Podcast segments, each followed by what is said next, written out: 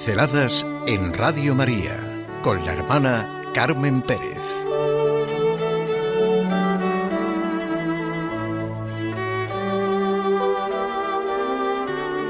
El plan vital. Y en este plan vital, el sacramento de la confirmación. No es un anuncio, ni es propaganda de algo para usar y tirar. No estamos en el prisma de la eficacia externa ni de medios que proporcionen fuerzas mágicas y maravillosas. Se trata de algo muy diferente. Para empezar, decir que es una reflexión consecuencia de la petición de un amigo, que desde que somos amigos siempre me ha hecho unas auténticas propuestas de vida, por ejemplo, mi prestación en el Hospital Nacional de Parapléjicos de Toledo. La propuesta de hoy es muy concreta. Nuestra vivencia del sacramento de la confirmación. ¿No creen ustedes que se tiene o tenemos una mala vivencia de lo que realmente es la Iglesia Católica, lo que son los sacramentos concretamente.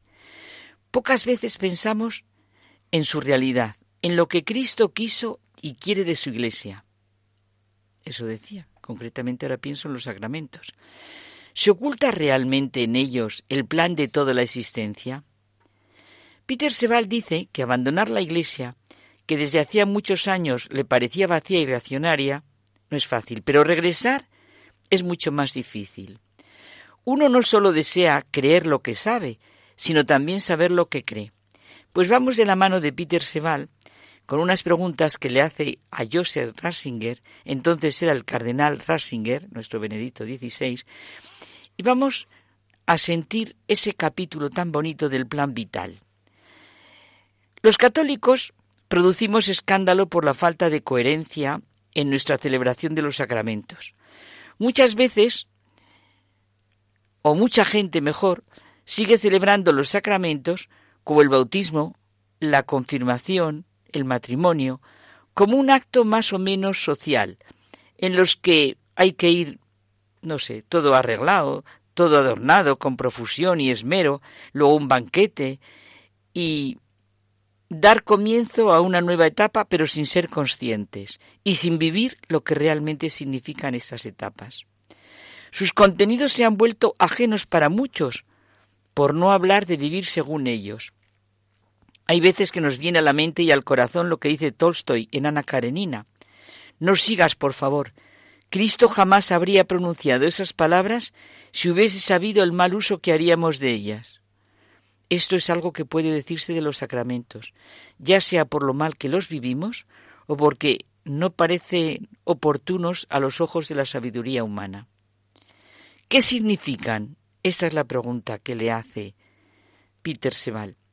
Pues el plan vital, contesta Joseph Ratzinger, la mirada nueva sobre la persona, el signo sensible y eficaz del amor de Dios instituido por Cristo. La fe no es algo etéreo, se adentra en el mundo material, es para vivir el mundo concreto en que vivimos. Mediante los signos del mundo material entramos en contacto con Dios. Los signos son expresión de la corporeidad de nuestra fe. Los sacramentos son una especie de contacto con el mismo Dios. Demuestran que la fe no es puramente espiritual, sino que entraña, genera comunidad, incluye la tierra, nuestro diario vivir, lo esencial es que los sacramentos expresan la comunidad, la corporalidad de la fe y al mismo tiempo explica que la fe no procede de nosotros mismos.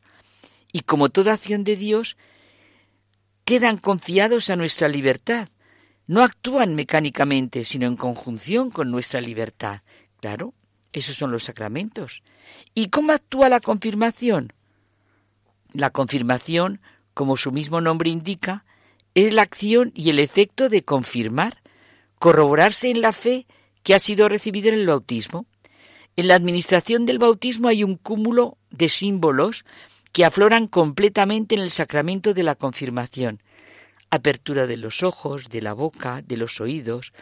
Es la palabra que dice Jesús públicamente al mudo y que abre su boca y sus oídos y al final lo hace oír bien y hablar bien. Gracias al bautismo y a la comunidad en la que nos introduce, superamos nuestra mudez y sordera ante Dios, pues los signos de la confirmación son la unción y la imposición de manos.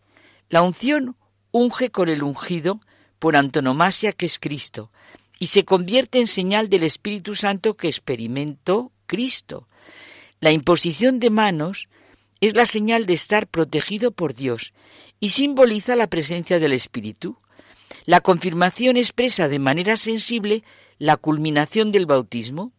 Si el bautismo resalta básicamente la unión con Cristo, la confirmación acentúa la comunión con el Espíritu Santo.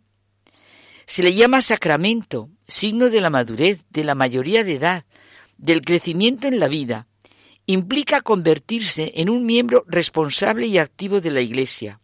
La antigua bofetada, cachete, como quieran, que fue suprimida después del concilio, recuerda de hecho viejos ritos mundanos de la emancipación.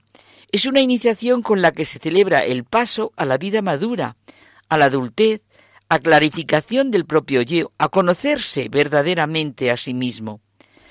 La interiorización, no sé qué he dicho, la interiorización es fundamental.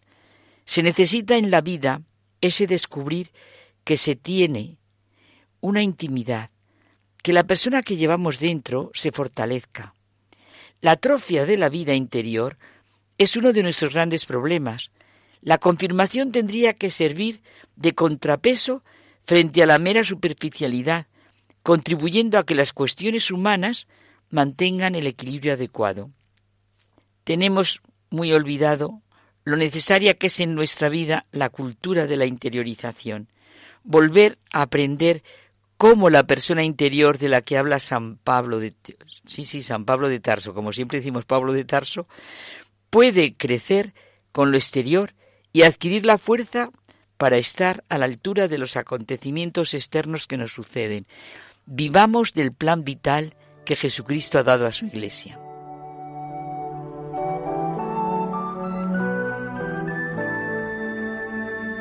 Pinceladas en Radio María con la hermana Carmen Pérez.